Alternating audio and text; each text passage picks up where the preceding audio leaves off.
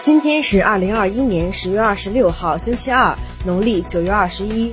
黑龙江日报为您播报的晚高峰国内国际新闻简讯有：经国务院批准，二零二二年元旦、春节、清明节、劳动节、端午节、中秋节和国庆节放假调休，其中元旦放假三天，即二零二二年一月一号至三号；春节放假七天，一月三十一号至二月六号。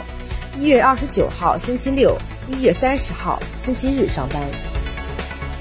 首都疫情防控措施调整，七大措施公布：一是最大限度减少出京活动；二是继续坚持涉疫地区人员限制进返京政策；三是所有进京人员严格查验北京健康宝；四是加强进出京旅游管理；五是严格会议论坛防疫要求。六是从严落实公共场所防控措施，七是严格落实四方责任。据内蒙古卫健委消息，二十五号七时至二十六号八时，内蒙古自治区报告新增本土确诊病例三十六例，鄂尔多斯市伊金霍洛旗一例，阿拉善盟额济纳旗三十五例。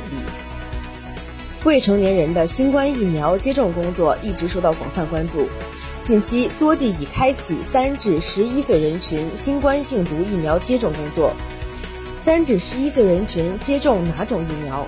目前国家仅批准了国药集团中国生物北京生物制品研究所、武汉生物制品研究所和北京科兴中维生物技术有限公司生产的灭活疫苗，用于三至十一岁人群接种。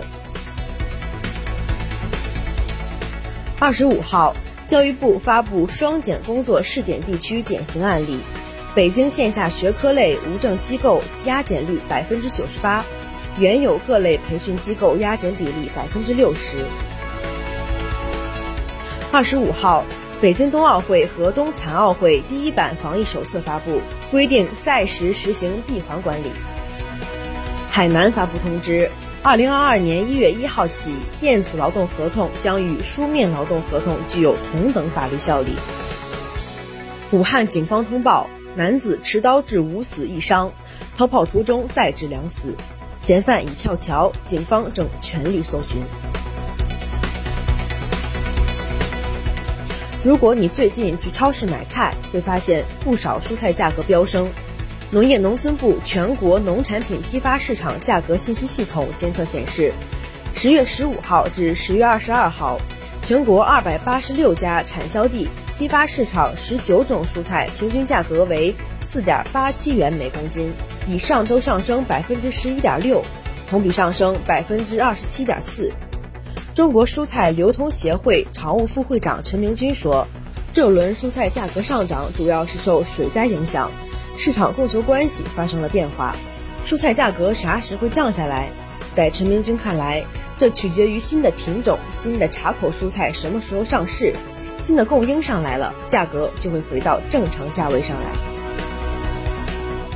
二十五号，一段由华为员工拍摄的视频片段显示，孟晚舟已经回到华为上班。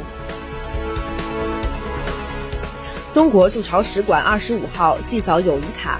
纪念中国人民志愿军抗美援朝出国作战七十一周年。央行日前与日本银行续签了中日双边本币互换协议，规模为两千亿元人民币，三万四千亿日元。协议有效期三年，经双方同意可以展期。今天，日本皇主文仁亲王的长女贞子公主将与小石龟结婚。贞子公主正式脱离皇籍，在办理好相关手续后，前往美国和小石龟一起生活。苏丹过渡政府总理办公室发表声明说，总理哈姆杜克在其位于首都喀土穆的居所中遭绑架，并被武装人员带往去向不明的地方。当地时间二十五号。俄罗斯矢量病毒学与生物技术国家科学中心首次公布新冠变异毒株德尔塔的照片，该照片由电子显微镜拍摄。二十五号，由尼日利亚中央银行发行的数字货币 e Naira 正式上线，尼日利亚成为非洲第一个推出数字货币的国家。大半夜一块陨石砸在脑袋边上，还被枕头接住了。近日，加拿大的露丝奶奶就成了这样一位幸运儿。当晚，一颗流星划过加拿大某省夜空，咚的一声巨响，睡梦中的露丝奶奶被吵醒。她发现枕头上竟有一块黑色的大石头。露丝奶奶事后表示，这颗从天而降的星星可能有亿万年的历史，而且是从外太空一路飞到她枕头上的，因此她打算把这块陨石保存起来。黑龙江日报为您播报的晚高峰国内国际新闻简讯就是这些。更多新闻内容，请关注龙头新闻客户端收听收看。我是实习主播赵一楠，制作孟庆轩，编审郝晶杰。感谢您的收听。